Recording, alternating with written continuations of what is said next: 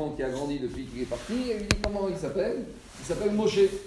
Elle dit, ben, tu l'as appris comme moi Elle dit, ben, je pensais que tu étais mort. euh, Ah, elle dit, tu sais, déjà chez les Ashkenazim, certains disent, déjà on se pose la question de donner le nom du grand-père quand il est vivant. Et là, c'est pas le nom du grand-père, là, c'est mon nom à moi. Alors, il n'en voulait pas à sa femme, mais elle dit maintenant, il a été voir le rab il a dit, qu'est-ce qu'on doit faire? Est-ce qu'on doit. euh, en- enlever, enlever le nom Jamais. Est-ce qu'on doit rajouter un autre prénom? Est-ce que. Qu'est-ce qu'on va faire Euh, C'est pas agréable. Il y a quelques années, on avait un monsieur ici qui portait le nom de son père, mais pourquoi c'était plus dramatique Parce que son père était mort alors que sa mère était enceinte.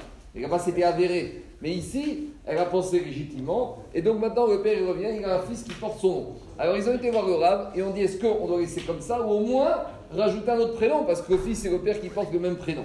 Et la réponse du rab, le Achot de, de New York, il a dit écoute, on n'a pas d'alacha claire à ce sujet. Il n'y a pas d'alacha. Tu cherches dans le Shulchan il n'y a pas marqué permis, interdit. Quand on n'a pas d'alacha claire, qu'est-ce qu'on fait? On regarde Maaserab. On regarde des rabbanim, on regarde dans le Tanakh, dans la comment ça s'est passé?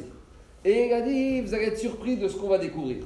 Il a dit déjà, lorsqu'on remonte à l'époque des Rishonim, on trouve que Ramban, Rabbi Moshe Ben il a marié sa fille, son fils avec la fille de Rabbeinu Yonah, et ils ont appelé le fils, le petit-fils Moshe, du nom de Ramban. Donc déjà, c'est une preuve qu'on peut tout à fait appeler un petit-fils du nom du grand-père, même si le grand-père, il est vivant. Encore une fois, dans certaines communautés ashkénazes, et même Sfarad, ils ne le font pas par superstition, je ne sais pas pourquoi, mais en tout cas, on voit qu'à l'époque du Ram, à l'époque, il y en a ne font pas, ils ont peur d'appeler du vivant du grand-père ou de la grand-mère. En tout cas, on voit qu'à l'époque du Ramban, ils ont appelé son petit-fils de son vivant, le même prénom qui s'appelait Moshe, et ça ne lui a pas empêché d'avoir une longévité, et au Ramban, et à son petit-fils. Mais si on va plus loin à Botaï, dans la Gemara, on trouve encore plus que ça. Dans la Maserhet Hérovine, on nous raconte qu'il y avait un Amora qui s'appelait Bounias.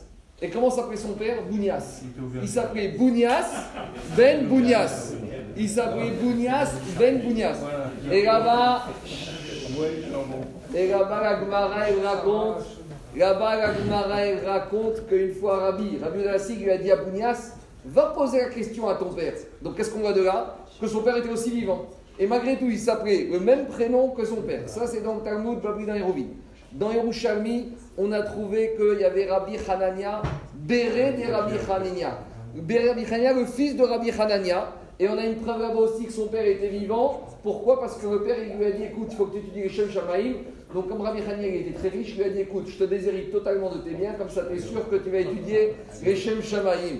Donc là-bas, on a une preuve que Rabbi Hanania il était vivant quand son père s'appelait Rabbi Hanania. Après, on a une troisième preuve dans le Yerushalmi que quand Shimon HaTzadik, il était pendant 40 ans Kohen Gadol, et il y a une histoire d'Agmara qui raconte qu'une année il est rentré à Kippour, et il est sorti le soir, il a convoqué ses élèves, il a dit Cette année, c'était ma dernière année. Il a dit Pourquoi vous dites ça, Rabbi? Il a dit Parce que chaque année, quand je rentre à Kippour, je vois deux anges habillés de noir. Et cette année, quand je suis rentré dans le Kodesh Kodashim, j'ai vu qu'ils étaient habillés de noir. Bon, en tout cas, il n'a pas passé l'année, il, il est mort après Soukot, Shimon HaTzadik, Kohen Gadol. Et il a dit Vous allez me nommer mon fils après moi. Et ils ont le cadet. Et les Kohanim, ils ont nommé le grand-fils à sa place qui peut s'appeler comment Shimon. Donc à nouveau, on voit une preuve que Shimon Hatzadik, son fils s'appelait Shimon de son vivant. Quatrième preuve, Rabotai, c'est ni dans la Gemara, ni dans le, ni dans c'est dans le Tanakh, et même dans la Torah. Chour, il avait un fils, Chour, le mari de Myriam, il a le fils de Myriam, il avait un fils, et Myriam a été mariée avec, Kalev. Et Chour, il a eu un fils, et comment il l'a appelé Kalev. Donc il l'a appelé du nom du grand-père qui était vivant. Donc on voit de la rabotaille. Il a dit le Rav, c'est sûr que c'est pas la coutume d'appeler un fils du nom du père. Et du nom du grand-père, ça c'est encore un autre problème. Mais c'est sûr que c'est pas le derer. Et le Rav Frida il dit qu'il faut mieux éviter. Mais en tout cas, il n'y a aucun interdit formel. Et le Rav lui a dit, laisse ton fils, tu peux le laisser comme ça. Mais je te conseille de rajouter un nom ou d'agrandir le nom. Par exemple, s'il s'appelle Dan, on l'appelle Daniel. D'accord? S'il s'appelle Shem, on l'appelle Shimon. S'il s'appelle Chai, on va l'appeler Chaïm. Pourquoi c'est mieux de rajouter des lettres que de rajouter un prénom? Parce qu'on voit que Savram, il s'est appelé Abraham, Sarai, s'est appelé Sarah, et on voit qu'Adosh lui-même, il a rajouté des lettres. Donc, comme disent les Chachamim, qu'au moment où un enfant est né, l'ange, il vient dans la tête des parents, au moment de la naissance, et il insuffle dans l'esprit divin quel prénom on doit donner à cet enfant.